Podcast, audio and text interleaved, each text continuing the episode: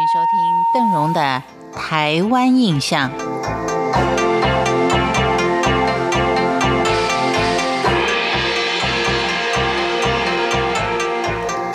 在今天的节目当中，邓荣为您介绍的是在台湾仅存的一座华侨会馆——后山台东。它不仅仅保留了台湾的好山好水，还保留了一床非常典雅的华侨会馆。这里记录了华侨对台湾贡献的经过。其实，长期以来，华侨对于自己家乡的贡献是相当的多。甚至在以前还有完整的组织分散在各地，只可惜后来因为时代的变迁，再加上时间久远，这些华侨组织或是办公建筑几乎都没有保存下来。唯独台东还有一床仅存的中华会馆。台东地区的华侨是在西元一九二七年的时候，跟花莲的华侨成立了花莲港中华会馆。台东地区的华侨共同捐款，是在台东市中正路上建造了这幢中华会馆台东分社的建筑。这年也是台东中华会馆正式独立设置，脱离了原先所隶属的花莲港中华会馆。当年台东地区的华侨在这幢建筑物内筹划跟办理各项联络，还有维系华侨感情力量的事业。而且积极的也参与各种慈善救济，协助台东地区一些无力谋生的乡亲。到了西元一九三七年，中日战争全面爆发，日本总督府也开始更加严格的监控台湾华侨的各项行动。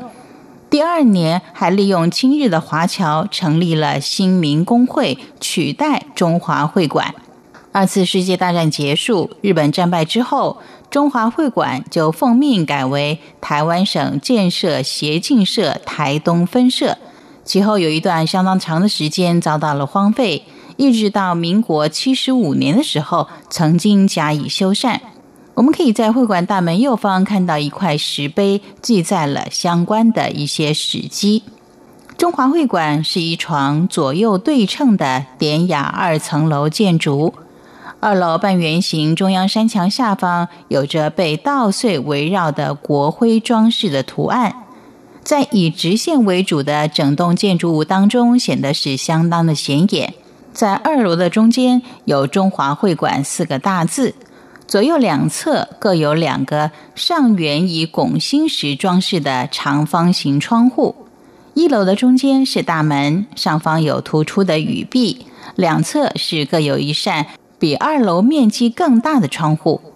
中华会馆，中华会馆在民国九十一年被指定为历史建筑，九十八年又再度整建，目前是台东县乡土教学资源中心之一。我们刚才提到，华侨会馆里面呢，也为乡亲提供很多的帮助，不管是在经济或是精神上。像在二次世界大战期间，作为华侨集会场所的中华会馆，其实他在私底下也进行秘密的抗日活动。像昭和十四年，郑品聪因为领导了一百多名会员进行抗日工作，后来事迹败露，遭到日本警察逮捕入狱，并且被严刑拷打，导致相当多的会员伤亡。后来还被称之为中华会馆事件。我们现在先不要提各个县市乡镇的所谓有“侨”字的小学，光是在省道台一线上，您就可以看到有很多由“侨”字开头的小学。这个就是华侨对于家乡的贡献。因为华侨他在赚了钱之后，都会回到乡里，不管是捐助教育也好，或是建设地方也好。